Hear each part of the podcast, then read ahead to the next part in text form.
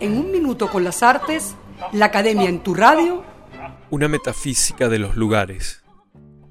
Luis Aragón, el pionero surrealista, compañero de Breton, comienza el pasaje de la ópera, la primera parte del Campesino de París, refiriéndose a los nuevos lugares sagrados que florecen en las grandes ciudades modernas, dominadas por el ruido y la furia del mercado y el progreso. Lugares, dice, donde los hombres pueden dedicarse a recuperar y salvaguardar una vida misteriosa que los vincularía, según él, a una nueva religión profunda. En esos lugares estaría gestando, en efecto, una divinidad nueva, una divinidad que corresponde al carácter peculiar de lo que él llama Éfesos modernos, es decir, espacios oraculares llenos de significados ocultos, lugares impregnados de una divinidad poética que pasa desapercibida para la mayoría de los transeúntes.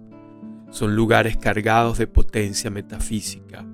Aragón invoca esa metafísica de los lugares considerándola como una experiencia, una experiencia vinculada con la infancia y con los sueños.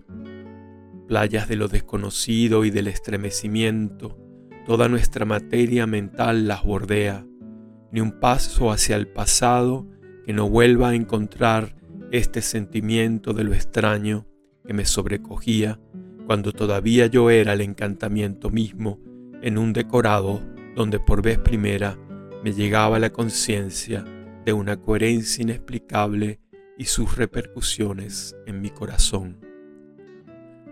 Aragón parece querer decirnos que esos lugares lo devuelven a su infancia, a la época en la que todavía era el encantamiento mismo, es decir, la disponibilidad para encantarse, para maravillarse con las cosas que en medio de la inocencia y la inexperiencia resultan siempre inquietantes y provocan que el niño experimente el sentimiento de lo extraño con la conciencia de su inexplicable coherencia repercutiendo en su corazón.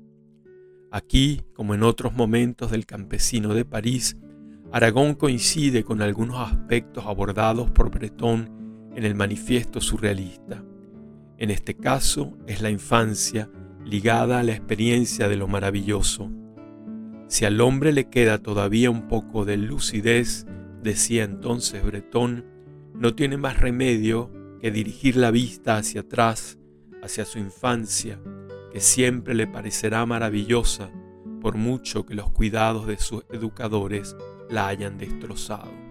Y añade, en la infancia, la ausencia de toda norma conocida ofrece al hombre la perspectiva de múltiples vidas vividas al mismo tiempo. El hombre hace suya esta ilusión. Lo mismo opina Aragón.